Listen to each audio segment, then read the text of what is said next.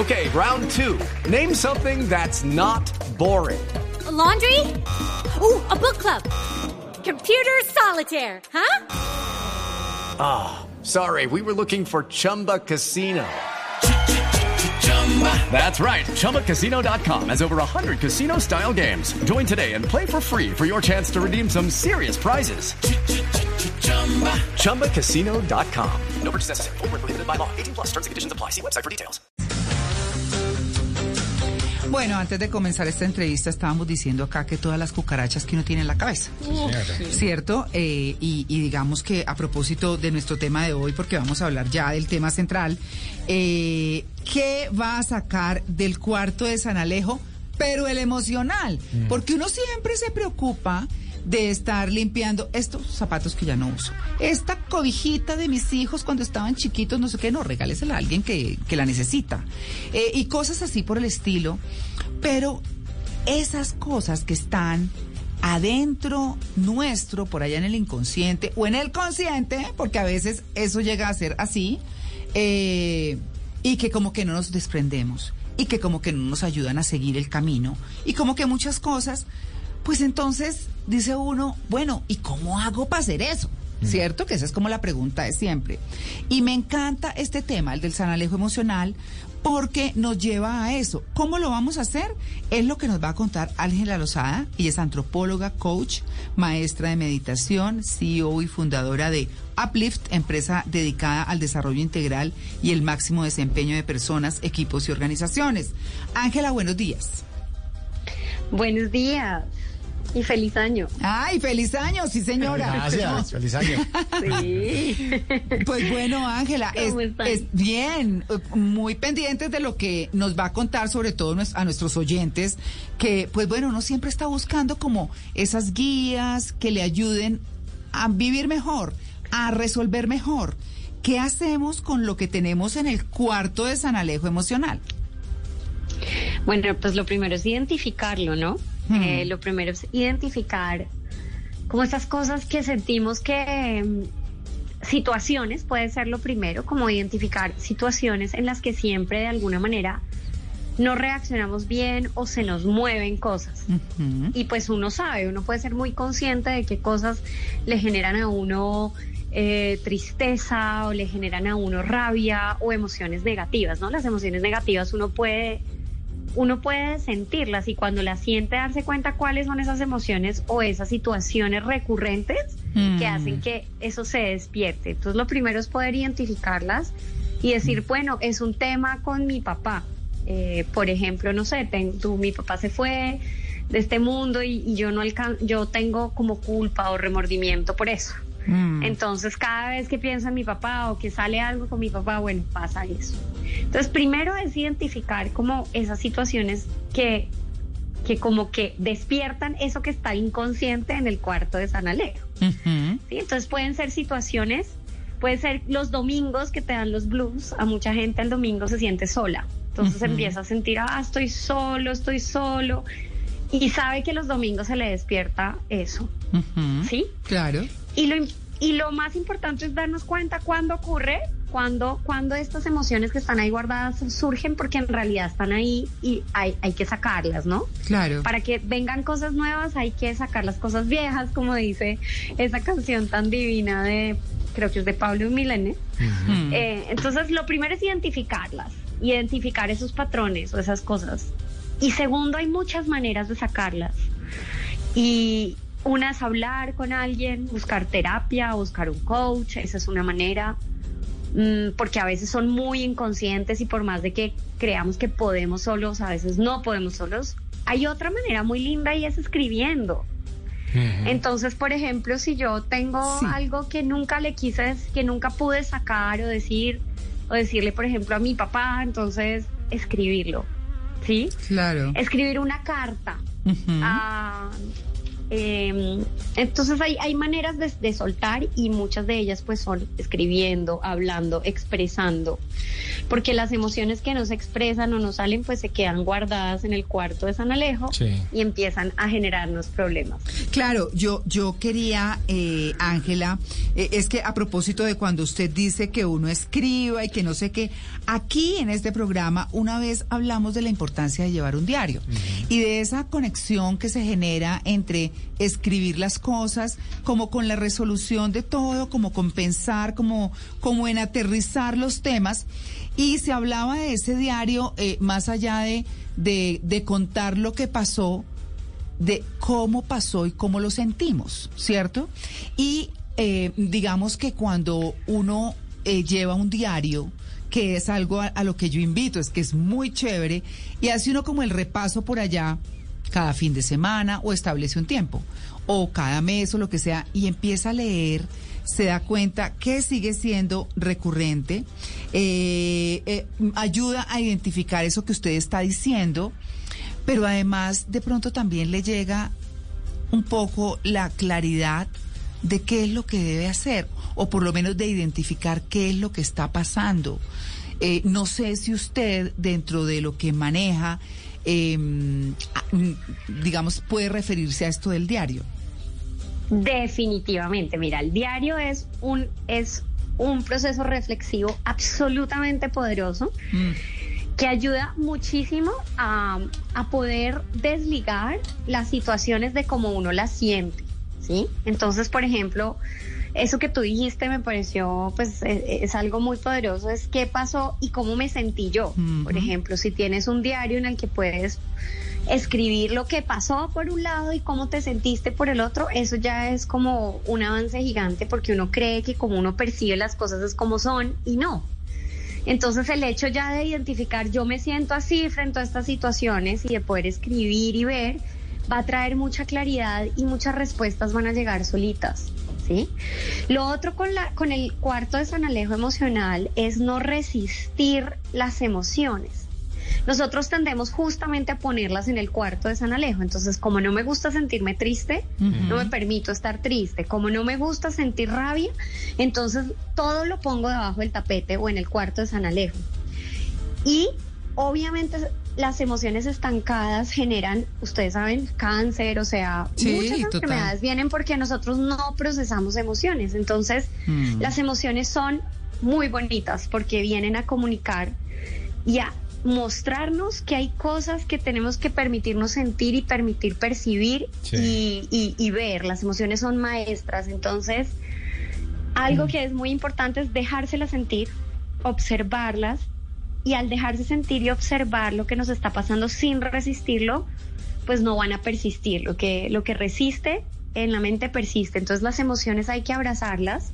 Mm. Eh, cuando ya son demasiado fuertes y no tienes cómo manejarlas, pues siempre hay profesionales que te pueden ayudar. Pero en términos generales todos nos podemos decir, ok, me voy a permitir sentir un día que estoy sintiendo blues o triste, me va a permitir sentir, voy a escribir, voy a dejarme que estas emociones me enseñen mm. y me digan qué, me, qué, qué, qué, quiero, qué debo aprender de esta situación. Claro. Y en realidad las emociones no son malas, sino son una señal y si uno las puede abrazar y no las resiste, entonces naturalmente se transforman en emociones positivas. Entonces el diario es una manera, para otros va a ser más dibujar, para otros va a ser estar solo y escuchar música, pero lo importante es no resistirlas. Claro. Y esa es la manera en que ellas mismas se transforman y dejan de ser algo que está ahí guardado y empiezan a generar cosas buenas en nuestra vida. Claro, cuando uno las reconoce y las siente, eh, de pronto es mucho más fácil superar las cosas. Aquí hemos dicho, y de hecho fue tema central en este programa, el cuerpo eh, muestra lo que la mente calla. Entonces, y esa es una cosa súper importante, pero Juanca tiene una pregunta. Eh, sí, señora. Ángela, ¿qué ocurre cuando esas emociones están ligadas de alguna forma a algo material? Es decir, ay, no es que este osito de peluche me recuerda, y entonces uno se, se anquilosa con el osito de peluche. O sea, ¿qué debe hacer uno? ¿Bota el osito de peluche o no tiene la culpa del osito de peluche? mira. Es el ancla. Mira. Es un ancla, exacto. Mm. Entonces, hay que sentir la emoción independientemente de las anclas. ¿sabes? Tú puedes ver el osito de peluche y te recuerda, no sé, a alguien que se fue o algo que pasó. Y lo que hay que hacer es sencillamente dejarse sentir eso. Y no como decir, ah, es la culpa del oso, botas el oso y luego vas a tener otra ancla. Entonces, más allá de las situaciones, es lograr gestionar las emociones, ¿sí? Y saber que las emociones no son la situación, las, las emociones son una respuesta casi que ya automática a las situaciones. Entonces por eso es tan importante como dejarse sentir esas emociones. Y, y bueno, sí, obviamente, obviamente, si tú estuviste, si por ejemplo te separaste y viviste 10 años en la casa mm. con la persona que te separaste y tú sabes que efectivamente no te hace bien seguir en ese espacio, pues obvio que tomas la decisión de irte de ese lugar y empezar en una casa nueva y probablemente te va a hacer mucho bien, ¿sí? Entonces uno tiene que escuchar eso. Mm. Para hablar del cuarto de San Alejo mental, emocional, es importante reconocer primero qué está en el cuarto para sacarlo, porque cuando uno ve un cuarto de San Alejo real o una casa desordenada, uno se da cuenta de que está desordenado, uno ve qué es lo que tiene que sacar, qué es lo que está haciendo estorbo, pero y las personas que no logran ver sus emociones, que no las conocen, que no las reconocen, que no saben que está en su cuarto de San Alejo eso del pasado, sino que simplemente reaccionan de ciertas maneras por eso que vivieron y no saben que es por eso. ¿Cómo hacen esas personas para ver eso que está en ese cuarto de San Alejo, pues antes de sacarlo? Bueno, lo primero es tener la voluntad, ¿sí? Porque hay gente que no, pues que, que dice no quiero, ¿sí? Entonces, pues ese es un paso. El primer paso es, pues hay ciertas emociones que a mí me están incomodando. Si las emociones no son incómodas es porque no, pues no te sientes esa necesidad. Pero si tú ya estás sintiendo la necesidad de, por ejemplo, no sé, hay algo en mi vida que se repite y no me funciona, pues es lo primero es querer. Lo segundo es, pues lo, una vez más, es dejarse sentir, es, es, es, entender, preguntarse uno mismo qué me pasa y hablarse a uno mismo, por eso es tan importante el diario. Claro, em, claro, es de pronto, es de pronto, eh, discúlpeme, discúlpeme, le, le, pregunto, Ángela, porque es de pronto como cuando uno eh, se hace preguntas como, por ejemplo, ¿en qué no me ha ido bien? ¿Qué es lo que más me ha fallado en la vida? Como patrones. Como cosas que uno, que uno diga, ¿por qué no me va bien en el amor? ¿O por qué no me va bien en, mis relaciones interpersonales? ¿O por qué no me va bien en esto? Y entonces uno, ¿en qué me ha ido bien y en qué no? Puede ser una buena ayuda para identificar las cosas que funcionan o no. Claro que sí. Por ejemplo, ahorita en enero vamos a tener un taller de diseño de futuro, que es como mirar cada una de las áreas de tu vida, ¿sí? Mirar qué tan satisfecho, qué tanta satisfacción tengo frente a diferentes áreas en mi vida. Entonces, por ejemplo, frente a las finanzas personales, ¿estoy satisfecho con, con, lo que he logrado? ¿He logrado el equilibrio que yo quiero? ¿He logrado ahorrar? ¿He logrado lo que yo he querido? ¿Sí o no? Sí. Y si hay una insatisfacción, probablemente detrás de esa insatisfacción hay, hay motivos. Entonces, es tener la capacidad de afrontar que hay cosas con las que nos sentimos bien y otras con las que no. Y las que no probablemente es eso que guardamos y que no queremos ver. ¿Sí? Porque el tan alejo es eso que no queremos ver, es eso que guardamos ahí, uy, no, eso dejémoslo para después. Judy was boring. Hello. Then Judy discovered chumbacasino.com. It's my little escape. Now Judy's the life of the party. Oh, baby, Mama's bringing home the bacon. Whoa. Take it easy, Judy. The Chumba life is for everybody. So go to ChumbaCasino.com and play over 100 casino style games. Join today and play for free for your chance to redeem some serious prizes. ChumbaCasino.com. No purchase necessary. Void where prohibited by law. 18 plus terms and conditions apply. See website for details. O de lo que uno. postergando. Ajá. Entonces uno puede coger diferentes áreas de la vida mm. eh, que son siempre eh, la familia, las relaciones interpersonales, el, el área laboral. ¿Qué tan satisfecho estoy? Hay mucha gente que está todos los días va al trabajo y no es feliz en su trabajo y no le gusta su trabajo. Entonces, ¿qué, no? ¿Qué quisiera yo lograr y por qué no lo he logrado? Y ahí empiezan a salir esos motivos más inconscientes por los cuales tú sigues en un lugar en el que no quisieras estar. Claro. Entonces esa es una manera de ordenar, coger las áreas de tu vida, lo laboral, las eh, relaciones interpersonales, el amor, diferentes áreas que tienes en tu vida y empezar a, a preguntarte qué funciona y qué no. Y cuando uno saca todo eso que está ahí guardado, entran las cosas nuevas. Es la única manera. En un vaso lleno no vas a poder tomarte algo nuevo. Bueno, hay una Entonces, cosa. la única manera de construir el futuro es soltar muchas cosas que no nos sirven del pasado, ¿no? Claro, y esas que uno no identifica, por ejemplo, porque mm, digamos que a través de las preguntas que hablábamos hace un rato, eh, uno podría llegar a cosas, podría llegar a cosas. Eh, eh, pero a veces eh, el tema no es fácil, sobre todo el tema de autocrítica o de la autobúsqueda de cómo mejorar, de cómo eh, tener una mejor forma de vivir o de hacer un ambiente mejor o de muchas cosas de ese estilo. Eh, cómo cuando las cosas no son tan fáciles de identificar, que los demás saben que uno los tiene, pero uno no, y que los demás no se atreven a decirle a uno, pues menos uno se va a enterar. Entonces, ¿cómo, cómo hacer ahí para identificarlas? Lo que te digo, hay, hay un tema muy fuerte de tener, de quererlo hacer. Entonces, la segunda etapa es justamente hay personas que te permiten ver tus puntos ciegos. Claro. Todos tenemos puntos ciegos. ¿sí? Hay cosas que nosotros no nos damos cuenta que todo el mundo está viendo, ¿sí? Entonces, si uno otro ejercicio muy poderoso eh, que hacemos y que hacemos con, con ejecutivos y, y- y- y con personas que, que- que buscan ayuda desde el coaching es hablar con las personas que más los quieren Hmm. y decirles, mira, estoy haciendo una evaluación ahora en mi vida, quiero mejorar, dime qué cosas admiras de mí y qué cosas sientes tú que yo podría mejorar y cambiar. Y si ya has identificado algunas áreas de tu vida donde no está funcionando algo, por ejemplo, tu mejor amiga le puedes decir, mira, llevo 10 años que no me funcionan las relaciones amorosas Sí. y yo reconozco eso, ¿tú qué ves? Entonces uno puede tener conversaciones, sobre todo escoger muy bien a la persona, personas que uno sabe que son sabias, que lo quieren a uno y hablar, porque este es un proceso que no se debe llevar 100% solo, es muy difícil, nosotros somos seres sociales y todos en la vida hemos tenido esa experiencia de que cuando estabas estancado en una situación buscaste ayuda y eso fue lo que te sacó adelante.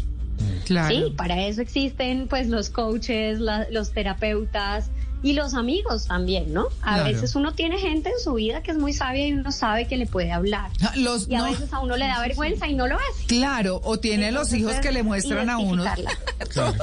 Sí, sí, sí, sí. Porque los hijos le muestran a uno, los hijos son un espejo en muchas cosas. Y, y bueno, ayudan en toda esa reflexión, ¿no? Los hijos también, claro. Mm. Los hijos, los amigos, Sí. las personas, los mentores, esas personas que uno, que lo quieren a uno y que, y que van a tener la valentía de decirle, mira, en muchos procesos de coaching que he hecho, los hijos le han dicho a los papás, primero cosas absolutamente conmovedoras acerca de que admiran de ellos, que a veces uno también como que se da mucho palo y no se cree las cosas buenas que uno hace y eso también es muy importante para un proceso de autoobservación, no es solamente darse palo, sino reconocer las cosas bonitas porque esas también son las que a uno lo impulsan a cambiar. Entonces, tener la conversación con un hijo, por ejemplo, y decirle qué admiras de mí, qué podría cambiar. Cuando te dicen que podrías cambiar, son muy asertivos. Son exactamente el problema que el coach está viendo y que la persona a veces no está viendo por estar en ese, metida en ese problema. Entonces. Simplemente es buscar las personas que tú sientes que te quieren, que te conocen y que van a tener la valentía de ser sinceros contigo desde un espacio pues muy amoroso. Hay, Ángela, emociones que a veces las llevamos muy pegadas, ¿no? Ya están viviendo con uno. Entonces, si hablamos del cuarto de San Alejo, uno está acostumbrado a ver esa, ese, ese tarro de pintura seco con la brocha y clavado seco, tieso. Como, como uno ya está acostumbrado, no lo saca. También le pasa a las emociones. No estamos tan acostumbrados que, eh, por ejemplo, ponía la canción esa de melancolía ahorita que nos parece un poco triste. Y como estamos tan acostumbrados a estar con ella, pues es normal, ¿no? Toca sacarla. Pues todos conocemos la persona cara de limón, amarguetas, que Uy, sí. sabes que llega y todo el mundo está feliz y está bien y dice no y se enfoca en lo negativo. ¿Eso qué es? Eso es un patrón casi que guardado en el cuerpo. Por eso ya desde otro plano, hablando desde la meditación y la respiración, hay muchas técnicas que ayudan a cambiar la bioquímica del cuerpo, porque muchas veces las reacciones emocionales son simplemente reacciones químicas que tu cuerpo ya automatizó. Por eso el osito, te pueden poner el osito o te pueden poner el apartamento o te pueden poner lo que sea y siempre se te despierta esa emoción porque tú eres el cara de limón y no eres cara de limón. Tu sistema nervioso, tu cuerpo se acostumbró a eso. Entonces, ¿cómo transformar eso? Yo creo mucho en la transformación también a través de lo físico. Y como ustedes hablaron que tuvieron un programa sobre eso, me parece interesantísimo. Entonces, lo primero es, es, es como cambiar esa bioquímica. Ahora que estamos empezando el año, empezar con nuevos hábitos de, eh, de alimentación, ali- hábitos que tengan que ver con el ejercicio y algo que es bendito y que es el, el um, mejor dicho, la píldora para manejar las emociones es la respiración. Sí. Y yo ahí les recomiendo mucho una técnica que se llama el Sudarshan Kriya, que es, mejor dicho, ayuda a curar el estrés postraumático, ayuda a curar muchas emociones negativas. ¿Por qué? Porque a cada emoción que nosotros sentimos corresponde un ritmo en la respiración. Y tú puedes estar de muy mal humor y si te dicen cálmate, tú no te calmas. Pero si tú respiras y cambias el patrón respiratorio, tú te calmas. Sí. Entonces, otro gran regulador emocional es la respiración. Sí. ¿sí? Y esto pues no se puede explicar acá por la radio, pero sí les recomiendo muchísimo buscarse eh, el arte de vivir, se llama The Art of Living Foundation, está en 160 países y enseña técnicas de respiración. O sea, hay muchas maneras de llegar a estar equilibrado emocionalmente, a sentir a lo largo del día más emociones positivas que negativas. Sí, eso se puede y hay un montón de gente feliz y es porque es el arte de vivir, el arte de manejar ese mundo interior, ¿no? Claro, es que... Entonces, pues eso se puede. Claro, ¿no? Y hay, y hay técnicas maravillosas, las de... Lo que pasa es que, bueno, hay que haber estudiado un poquito y como de conocer eso de la respiración. Eh, hay unas eh, técnicas de respiración. La gente cree, por ejemplo, que meditar es muy difícil. Bueno, no es que sea tampoco tan fácil, pero se comienza con la respiración, solo con respirar y no pensar en nada más un poquito del día mientras se, se va acostumbrando. Y, y- y las técnicas, eh, digamos, de respiración pueden dar energía o descanso o bajar el ánimo así como caldeado o muchas cosas de lo que usted está diciendo, eh, Ángela, que de verdad son muy, muy importantes. Yo creo que si la gente supiera la importancia de la respiración y de ojalá llegar a la meditación, nadie está diciendo que se desdoblen ni mucho menos, ¿cierto? Sí. claro que no. Pero es, sí, pero con solo concentrarse y respirar, eh, con solo eso, el cuerpo se, sí, el cuerpo se aquieta y pues eh, está uno tranquilo. De hecho, hoy comentábamos, ah no, era ayer que comentábamos en el programa, en, en la, en la columna que hice, donde hablábamos de las técnicas del corazón. sí, sí. Claro, de, de, de cómo el corazón tiene su sistema neurológico independiente y cómo eh, manejándolo y conectándose con él uno puede encontrar respuestas y demás. Pero también hay una cosa muy bonita de otra de las técnicas que tiene, que es cómo reemplazar una emoción por otra. Una emoción harta por una más bonita, a punta de conciencia y todo. Es muy chévere, estos temas nos gustan mucho en este programa, Ángela, y yo quisiera eh, como preguntarle para cerrar, hablamos de escribir, eh, hablamos de pensar, hablamos de preguntar, de dibujar, de muchas cosas que nos conectan con eso que queremos superar. Eh, ¿Qué podríamos decirles a las personas que quieren o unos resultados más rápidos, que no son tan rápidos, porque hay que trabajar, eh, pero que quieren llegar a conseguir esa meta de vivir mejor, sentirse mejor? Pues lo que te digo, o sea, cuando uno quiere, uno quiere llegar, pues no necesariamente más rápido, pero más lejos, uno va en equipo. ¿sí?